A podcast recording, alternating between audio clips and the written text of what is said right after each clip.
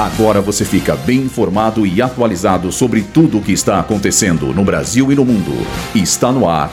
Boletim Rádio Gazeta Online.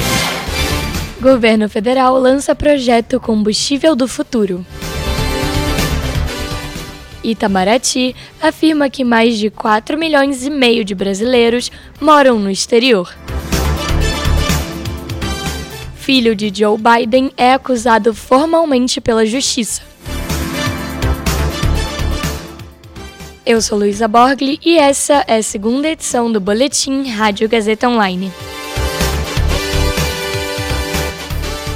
O governo federal enviou hoje ao Congresso Nacional o projeto de lei que cria o programa Combustível do Futuro.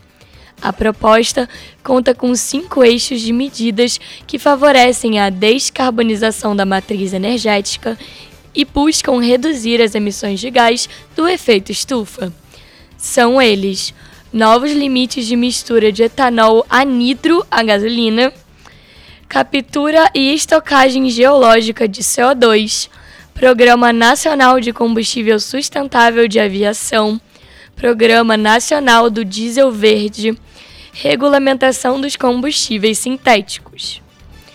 As ações do projeto serão lançadas pelo presidente Lula pelo ministro de Minas e Energias, Alexandre Silveira, em solenidade no Palácio do Planalto.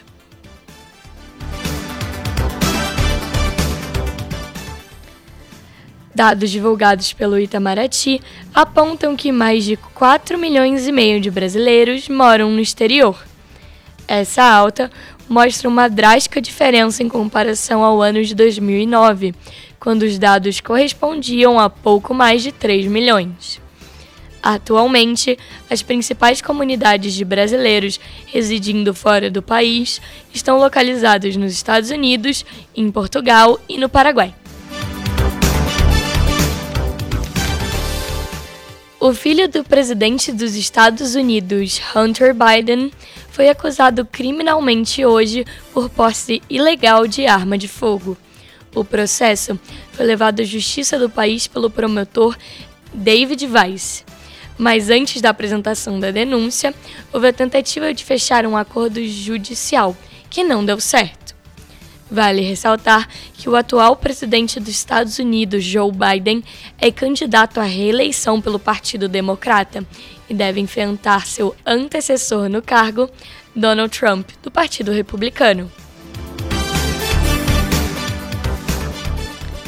Esse boletim contou com roteiro de Luísa Borgli e Heloísa Rocha, suporte técnico de Agnoel Santiago, supervisão técnica de Roberto Vilela, supervisão pedagógica de Rogério Furlan, direção da Faculdade Casper Libero, Marco Vale. Boletim Rádio Gazeta Online. Rádio Gazeta Online. Você conectado.